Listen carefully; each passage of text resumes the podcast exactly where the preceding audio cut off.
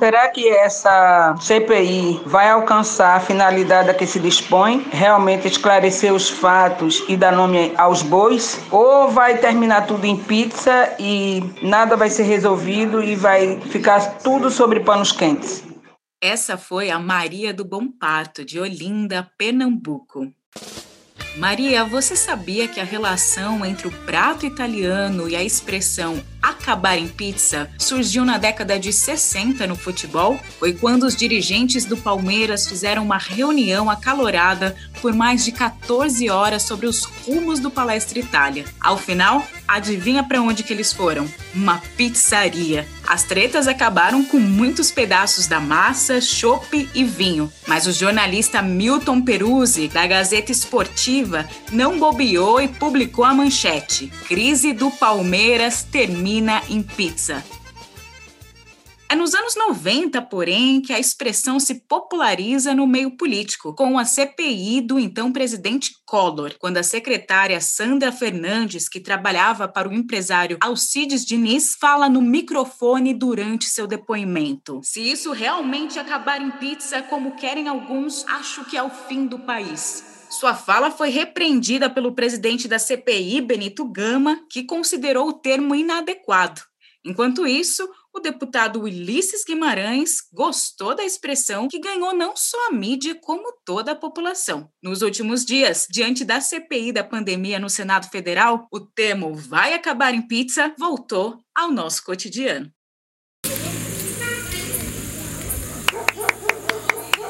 Eu sou Jéssica Moreira e este é o Conversa de Portão, um podcast produzido pelo Nós Mulheres da Periferia em parceria com o UOL Plural projeto colaborativo do UOL com coletivos e veículos independentes. Semanalmente, nós ouvimos a história, opinião ou análise de mulheres sobre assuntos que são importantes para nós. Segundo o Data Senado, 65% da população sabe da existência da CPI da pandemia. De acordo com o Datafolha, 85% apoiaram sua abertura. Mas será que todo mundo sabe para que serve efetivamente uma CPI? Vamos nos portões das nossas vizinhas para conferir. Você sabe o que é uma CPI? Explicar assim para você, eu não sei te falar assim, certo? Mas é uma investigação, uma junção de informações para chegar a um ponto, né?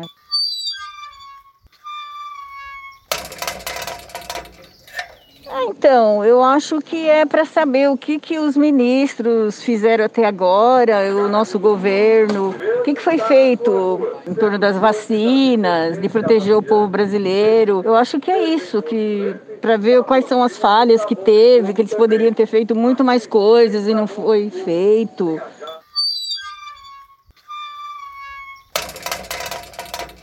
Minhas dúvidas, o que, que vão investigar né, na CPI do, do Covid ou da pandemia. Eu gostaria de saber se vai estar em pauta as vacinas, né? Porque da demora das vacinas, por que não investiram? Não sei se vai, se é isso que vai investigar. Por que investiram, não investiram em vacinas, investiram em, em remédios que não, não foi comprovada eficácia.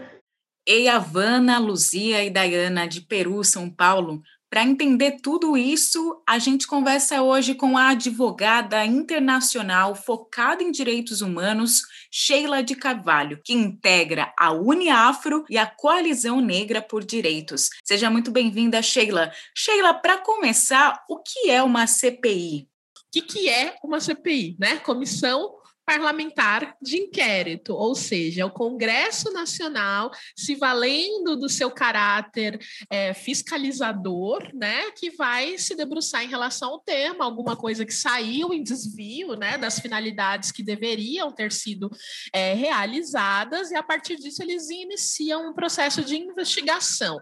É investigação pura e simples, é produção de provas, né? É tentar buscar a verdade sobre episódios que aconteceram. A CPI da pandemia foi instalada no Senado Federal no fim de abril de 2021 para investigar as ações e omissões do governo federal no enfrentamento da Covid-19 no Brasil. É uma forma de entender como foi o trabalho de Bolsonaro e as medidas que tomou ou não para salvar a população. A doença já soma mais de 450 mil mortes. Muitas poderiam ser evitadas com a vacina, né, Sheila? Por muito tempo foi pautada a necessidade de uma CPI, né? Desde o ano passado isso tem sido colocado na agenda. 10 mil mortos, 20 mil mortos, 30 mil mortos, e um presidente que fazia chacota em relação à vida, que desobedecia em todos os momentos possíveis qualquer medida de segurança, e como a gente está vendo agora na CPI, disse não para a única coisa que podia nos salvar disso, que era a vacina. Se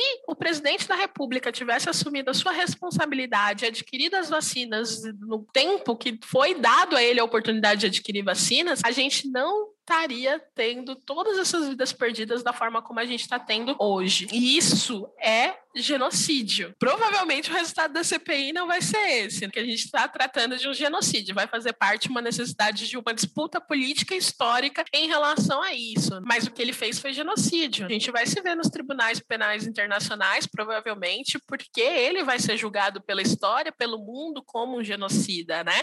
A CPI possui um presidente, o senador Omar Aziz, um relator, Renan Calheiros, e outros 11 senadores. Nenhum deles é negro e não há nenhuma mulher. A ausência de representatividade é uma coisa grave dentro da dinâmica dos poderes. A cara da CPI é a cara hoje do parlamento, especialmente a cara do Senado. Então, é extremamente grave que a gente não consiga criar uma casa representativa do povo, porque o Senado é, são três senadores para cada estado, deveria ter esse caráter popular e é a casa que menos tem esse caráter popular. Até na Câmara você vê um pouco mais de pessoas, né? Só que são pessoas que fogem à regra. A regra é isso, um monte de homem branco reunido tomando as decisões, guiando processos deliberatórios em relação às políticas do nosso país. E é extremamente agressivo a foto de quem compõe a CPI. Especialmente também, Jéssica, quando a gente vê quem são as pessoas de fato mais atingidas pela pandemia. Quando a gente compara o índice de mortalidade de pessoas negras, de quilombolas, de indígenas, quando a gente verifica os impactos econômicos que tiveram famílias mais pobres, especialmente mulheres, chefes de família, enfim. Essa é a cara das vítimas reais da pandemia e a gente não vai ver as vítimas reais no âmbito dessa CPI.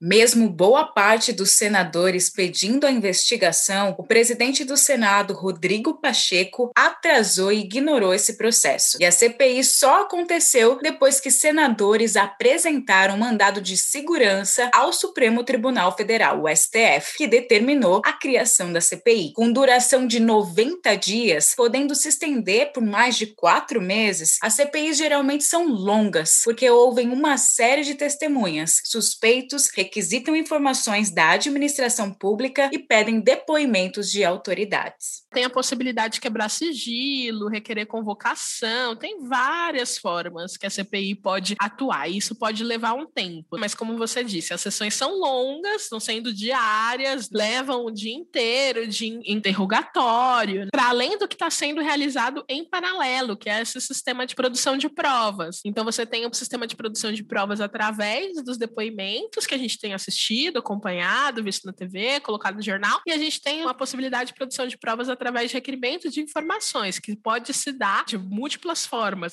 Sim, temos acompanhado as entrevistas e muitos dos investigados se enrolam na hora de prestar o depoimento. Só para vocês saberem, até 25 de maio já haviam sido ouvidos pela CPI os ex-ministros da Saúde Eduardo Pazuello, Luiz Henrique Mandetta e Nelson Taj, além do atual ministro Marcelo Queiroga, o ex-chanceler Ernesto Araújo e o ex-secretário de comunicação Fábio Van Garten, que rendeu muita polêmica por sinal, pois afirmou uma coisa na revista Veja e outra no seu depoimento durante a CPI. Outro depoimento que também deu o que falar foi o de Eduardo Pazuello, ex-ministro da Saúde. Ele havia tentado fugir da CPI, mas não deu. Chegou a passar mal no primeiro dia de declarações, voltando no dia seguinte. Porém, dias depois, estava em evento de apoio a Bolsonaro no Rio de Janeiro, sem máscara. O senhor sabe qual é o grupo que pertence o, o Covid-19, o novo coronavírus? Eu não sei não, mesmo. Mas o senhor tinha que saber. Foi feito um BO. Foi feito o quê? O, o roubo, roubo, roubado. Foi roubado. Foi roubado? Foi. Bem, essa é mais uma revelação da CPI. No dia que nós descobrimos que ele foi hackeado, eu mandei tirar do ar imediatamente. O Tratkov, no final das contas, senador, ele não foi utilizado, ele nunca foi utilizado por médico algum. Quem gerou muitos ruídos para a turma do Planalto foi a secretária de Gestão do Trabalho e da Educação na Saúde, no Ministério da Saúde, Maíra Pinheiro. Em seu depoimento, citou o uso do aplicativo Tratkov, utilizado em Manaus e que sugeria a prescrição de medicamentos como hidroxicloroquina, cloroquina e ivermectina, entre outros, contradizendo inclusive Pazuello. Por outro lado, mostrando as diretrizes adotadas pelo governo de Bolsonaro. Nós já temos bastante evidência mostrando a eficácia da hidroxicloroquina, da ivermectina, da cloroquina, da colchicina. São 17 medicamentos. O grande problema da gente estar se referindo à hidroxicloroquina e à cloroquina é que elas foram muito estigmatizadas. Desde o ano passado, já foram realizadas 268 investigações com cloroquina para Covid-19 em 55 países, incluindo o Brasil, e cientistas afirmam que a cloroquina não funciona para o novo coronavírus, podendo até piorar em alguns quadros. A própria OMS, Organização Mundial da Saúde, se manifestou contra o uso desses medicamentos no tratamento da doença. Sheila, a CPI pode punir os investigados? O que na prática pode acontecer?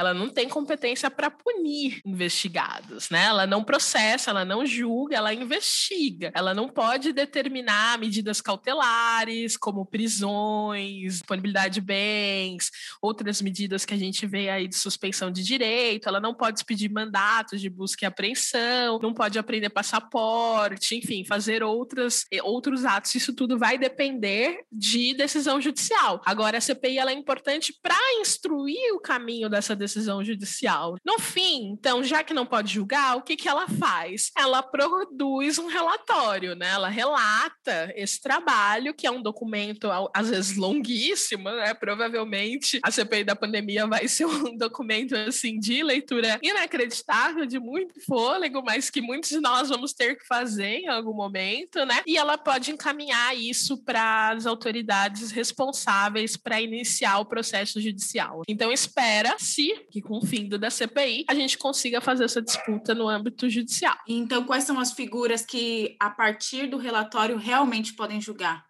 Então, normalmente vai para o Ministério Público, para a Advocacia Geral da União, que eles que vão, eles têm esse poder de abrir o debate no judiciário, né? Precisa ter pessoas legitimadas para iniciar ações judiciais. Muitas vezes vai ser o Ministério Público, no caso seria também a Procuradoria Geral da República, que é, hoje é uma procuradoria extremamente refém do Bolsonaro também, né? Que não tem atuado da forma como deveria, né? Mas que talvez com esse documento documento em mãos não consiga fazer de uma forma diferente. Aqui a gente tem a pergunta da Havana Margarete, que é minha vizinha em Perus. Vamos ouvi-la. Gostaria de saber se o Bolsonaro vai ser responsabilizado, porque acho que as informações que ele passa são todas que confunde a população, ele não poderia fazer isso. Eu acho que ele é totalmente responsável, porque assim, as pessoas já estão tão descrentes, tão desmotivadas. Então, assim, eu gostaria de saber se ele vai ser realmente responsabilizado. Coisa que eu já acho que não, tá? Sheila, a CPI pode ou não resultar no impeachment do Bolsonaro? Não, infelizmente não acontece o impeachment, né? O impeachment é um outro, uma outra dinâmica. Só tem uma pessoa hoje no Brasil capaz de abrir um processo de impeachment contra o Bolsonaro, que é o Arthur Lira, presidente da Câmara Federal. E aí esse processo seria discutido no âmbito da Câmara Federal, teria que ter ali o quórum para que fosse validado, seria a única forma dele ser impeachmentado, né? O que a gente pode fazer é ações de responsabilização do Bolsonaro no âmbito da justiça comum, né, que pode resultar a partir desse processo de investigação da CPI. Mas a nossa justiça ela tem um tempo, né, de maturação. Então, provavelmente isso não vai se dar. O encerramento da CPI, abertura de um processo judicial contra o Bolsonaro, julgamento desse processo do, é, contra o Bolsonaro não vai se dar nos próximos dois anos. Então, provavelmente haverá uma manutenção dele no poder durante esse período. Motivos não faltam, não é mesmo? Verdade, Jéssica. A gente combina crimes que foram praticados antes da pandemia e crimes que foram praticados depois da pandemia, né? Crimes que inclusive tiveram impactos na gestão da pandemia, né? Tem um pedido de impeachment, na verdade a gente tem mais de 68 pedidos de impeachment hoje protocolados no âmbito da Câmara Federal, né, que é quem teria legitimidade de fazer esses pedidos, que são crimes de responsabilidade, né? O que é um crime de responsabilidade? São crimes cometidos no âmbito do exercício de uma função pública, no caso, presidente da República. Então a gente tem a questão da vacinação, que a gente descobriu com maior evidência hoje, agora tem a questão da cloroquina, é muito grave, é ato de improbidade administrativa o que ele fez com a cloroquina, né? O investimento público que ele comprou num remédio comprovadamente ineficaz, além de colocar em risco a vida das pessoas, colocando isso enquanto uma medida de saúde pública, né? Tem a questão do tratamento precoce, que também nos coloca em risco, né? Enfim, isso dentro do âmbito da pandemia, né? Se a gente for contar os ataques às instituições democráticas, aos governadores, né? Atrapalhar ali a gestão de quem estava tentando conter a pandemia nos estados, tudo isso seja em crimes de responsabilidade, né? Sheila, sobre isso, temos aqui a pergunta da Luzia Aparecida, também de Peru, São Paulo. O que vai ser feito depois de tudo isso, depois deles fazer toda essa CPI? Quais as providências que serão tomadas? Porque se acabar tudo em pizza a mesma coisa, não sei por que fazer. Por que a imagem de acabar tudo em pizza é tão forte no imaginário da população? Primeiro, porque é verdade, né? Ela, sem saber, a nível estatístico, a gente tem hoje no histórico do Brasil um maior número de CPIs que, em expressão popular, acabaram em pizza do que CPIs que, de fato, resultaram numa punição, numa condenação, de atingir os propósitos de uma CPI, né, Jéssica? Historiadores apontam que as CPIs, comissões parlamentares de inquérito, nasceram na Inglaterra entre os séculos 14 e 17. Não sabem precisar o ano exato. Embora não chamassem pelo nome de CPI, em 1826, deputados e senadores brasileiros já haviam criado uma investigação sobre o Banco do Brasil. Mas as CPIs realmente aparecem no país na Constituição de 1934. Com o golpe de 37, do Estado Novo, instaurado por Getúlio Vargas, elas só voltam a reaparecer em 1946, com a redemocratização política daquele período, investigando inclusive as ações de Getúlio Vargas. Com a ditadura civil-militar de 64, as CPIs também ficam enfraquecidas. Voltam em 1973, ainda de maneira muito tímida, e apenas em 1988, com a redemocratização do país, a CPI CPIs são retomadas, inscritas inclusive na Constituição Federal, e com ainda mais poderes, como a quebra de sigilos bancários, fiscais e telefônicos e até decretação de prisão.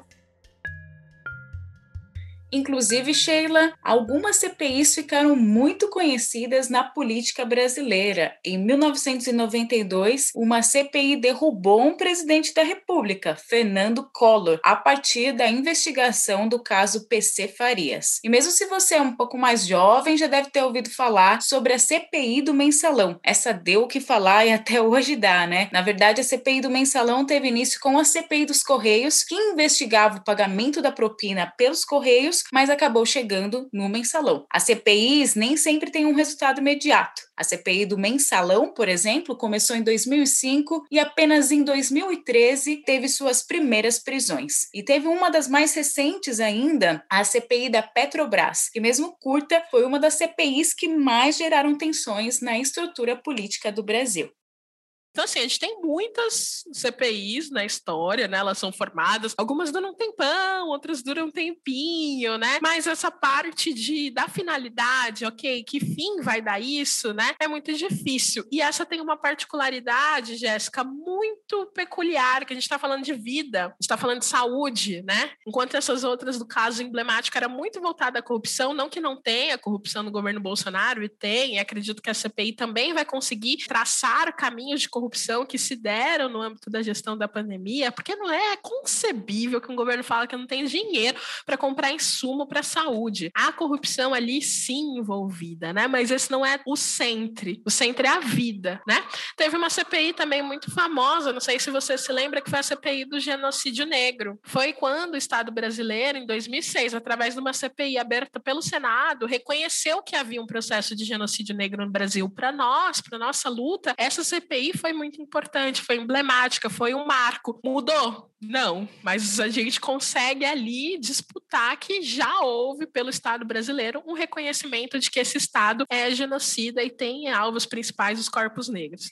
É importante entender as CPIs como processos longos e que podem colaborar no debate público. A Coalizão Negra por Direitos, junto a outras organizações, entendeu que, para além da CPI oficial da pandemia, era importante realizar essa conversa junto à população. Por isso, em junho, irá lançar a CPI dos Povos. O objetivo da CPI dos Povos será ouvir as pessoas e profissionais que foram diretamente afetados pela Covid-19 há uma necessidade de que o povo né, seja ouvido nesse processo. Então, a nossa ideia é construir a CPI dos povos, com a finalidade de trazer para esse processo investigativo as histórias que a gente não pode esquecer, as vítimas diretas desse genocídio. Então, a gente precisa ouvir os profissionais de saúde que estão na linha de frente, a gente precisa ouvir quem perdeu familiares, a gente precisa ouvir quem sobreviveu a uma falta de oxigênio no Amazonas, no Pará. A gente precisa ouvir essas essas histórias. A gente precisa ouvir a pessoa que ficou sem auxílio emergencial, a gente precisa ouvir a pessoa que estava trabalhando no serviço essencial. Cadê? Cadê?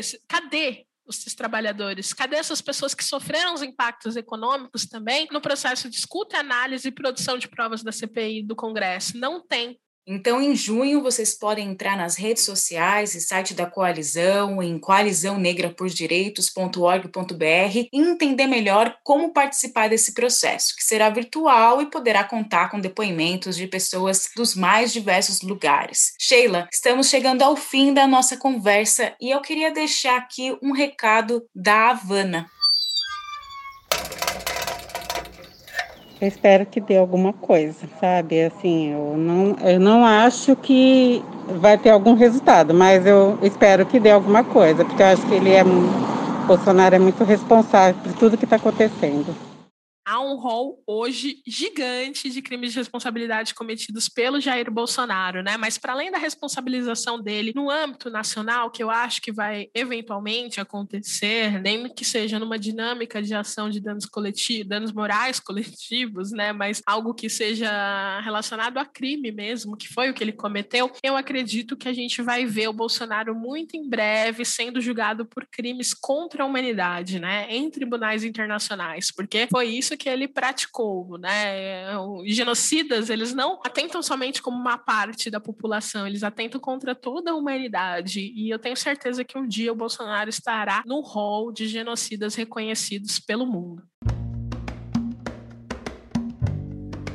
Sheila, nós agradecemos por tirar tantas das nossas dúvidas e tornar esse tema muito mais fácil de ser entendido. Agora a gente compreende que nem tudo acaba em pizza, como diria o ditado, hein? Embora a CPI não tenha conclusões imediatistas, ela pode sim resultar em acontecimentos futuros. Claro, a depender da seriedade como isso será tratado também no nosso sistema judiciário. Vocês podem continuar acompanhando temas ligados à política aqui no Conversa de Portão e no Nós Mulheres da Periferia. Inclusive, estamos com uma campanha de financiamento recorrente no Catarse. Apoie o jornalismo independente feito por mulheres, apoie o Nós. É só digitar catarse.me barra Nós Mulheres da Periferia. Eu sou Jéssica Moreira e esse foi o Conversa de Portão, um podcast produzido pelo Nós Mulheres da Periferia em parceria com o UOL Plural, um projeto colaborativo do UOL com coletivos e veículos independentes. Semanalmente, nós ouvimos a história, opinião ou análise de mulheres sobre assuntos que são importantes para nós. Você pode ouvir a gente no Spotify, Deezer, Google Podcasts e por WhatsApp. É só cadastrar na nossa lista de transmissão. Esse episódio foi produzido por Carol Moreno, a narração e roteiro por mim, trilha sonora e edição por Sabrina Teixeira Novas e Camila Borges, e nesse episódio utilizamos áudios da Rádio Câmara e Estadão. Hoje eu fico por aqui até a nossa próxima conversa de portão.